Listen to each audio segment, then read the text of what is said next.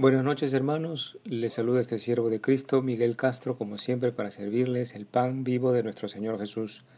Agradecerles por la oportunidad de entrar en sus hogares, pero sobre todo agradecerles la oportunidad de entrar en vuestro corazón y en vuestra mente con la palabra de Dios, con la palabra de Jesús. Esta noche en el Evangelio cronológico, la verdad os hará libres. Oremos todos.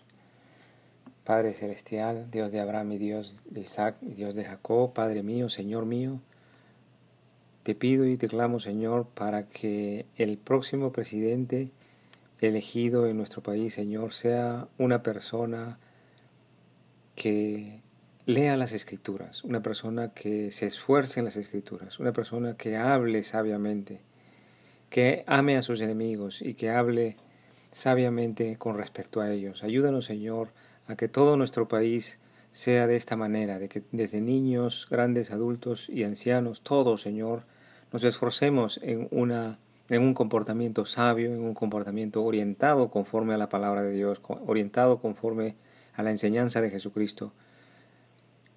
Que sea este, Señor, tu voluntad. Te oro por mi pueblo peruano para que avancemos sabiamente, no necesariamente en, en avance financiero, sino o económico, sino en avance en sabiduría, la prosperidad que viene, Señor, de ti, de tu gracia, de tu misericordia y tu piedad. En el nombre de Jesús, Padre, te lo pedimos por los siglos de los siglos. Amén. Leemos Juan 8 del 31 al 36. Dice así.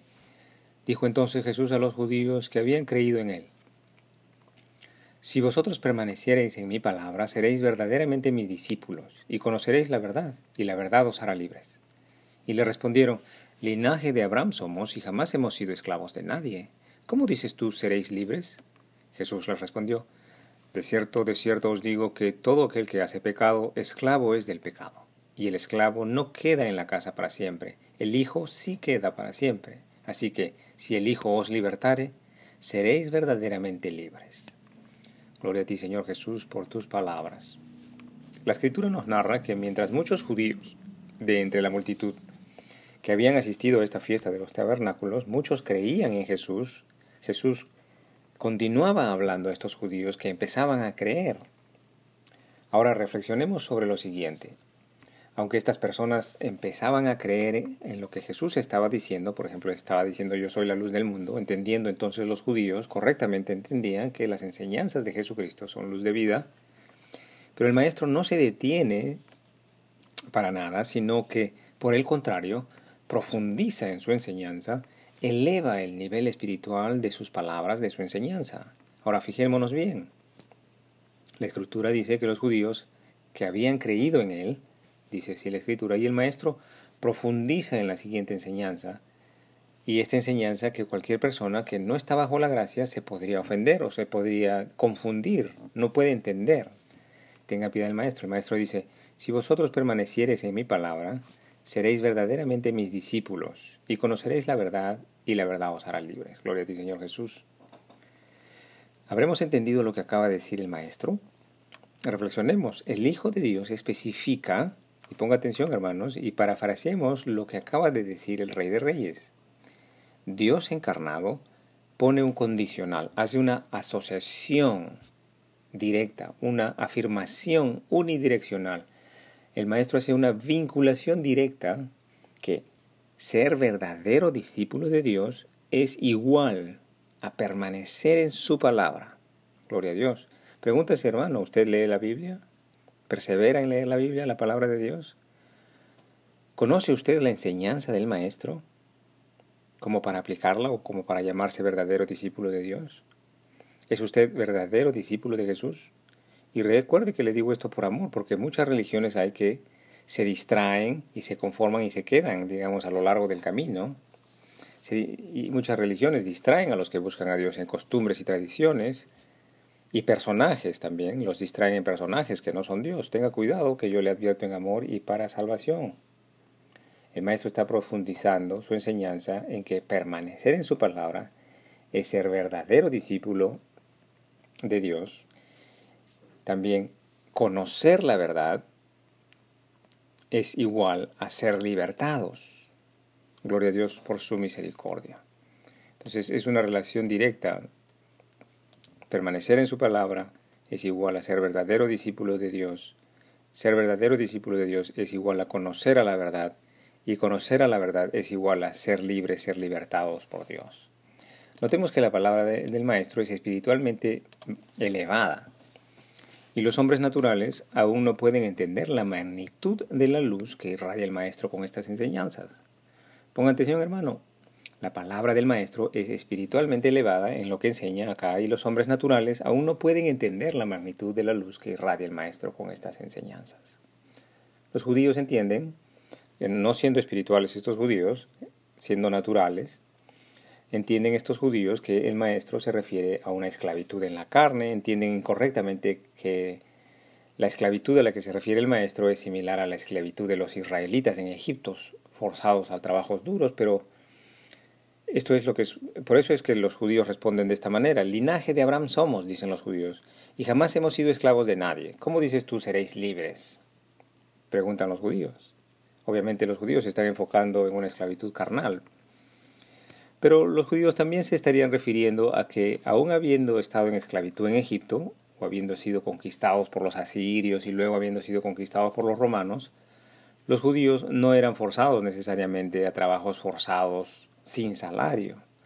Por ejemplo, los romanos cobraban impuestos, sí cobraban impuestos para el César en sus colonias, pero de alguna manera les permitían a sus colonias la libertad de culto, la libertad de religión, bueno, siempre en que no amenace al César.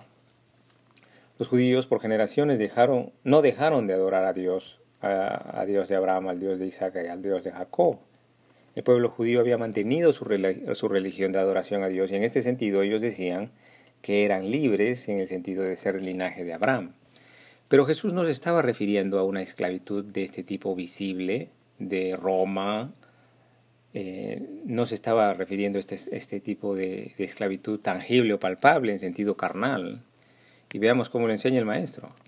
Jesús le respondió, De cierto, de cierto os digo, que todo aquel que hace pecado, esclavo es del pecado. Y el esclavo no queda en la casa para siempre, el Hijo sí queda para siempre. Así que si el Hijo os libertare, seréis verdaderamente libres. Gloria a Dios. El maestro se está refiriendo entonces a una esclavitud del pecado, y esto es una esclavitud espiritual del pecado. El maestro se está refiriendo a una esclavitud por ejemplo, del desconocimiento de la enseñanza del maestro. Esta es una esclavitud, es una distracción que pretende y proviene del maligno, distraer a los hombres de la palabra y de la enseñanza del maestro. Jesús se refiere a la esclavitud de la indiferencia a la enseñanza del Salvador. Hay muchas personas que son indiferentes y no se han enfocado en la enseñanza del maestro y por eso también son esclavos de la religiosidad. Tenga piedad del maestro.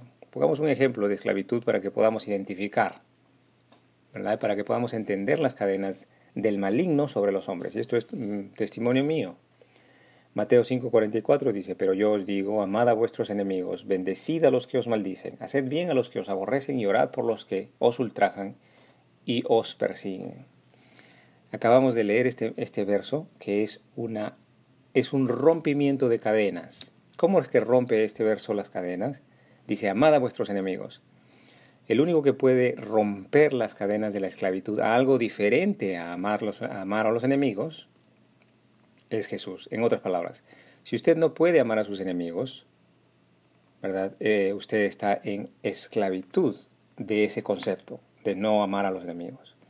Y el único que puede transformar a un hombre, transformar su corazón a amar a los enemigos, el, el único que puede romper las cadenas de no amar a los enemigos es Jesucristo a través de su gracia, de su perdón, de su misericordia, de su piedad, a través de su Espíritu Santo. Él puede romper y hacer que los hombres sean transformados para poder amar a los enemigos. Muchos dirán, yo no tengo enemigos, pero dígame usted, muchos dicen no tener enemigos, pero no han predicado la palabra de Dios. Muchos dicen no tener enemigos, pero cuando hablan de los candidatos políticos, que no son de su agrado, hablan barbaridades, hablan cosas muy feas de otras personas y sin fundamento comprobado. Ahora pregúntese usted, si una persona dice no tener enemigos, pero habla mal de otra persona, ¿no se hace enemigo al hablar mal de alguien? Tenga cuidado en su hablar, que así lo enseña el maestro. ¿No ha enseñado a Jesús a bendecir y no a maldecir?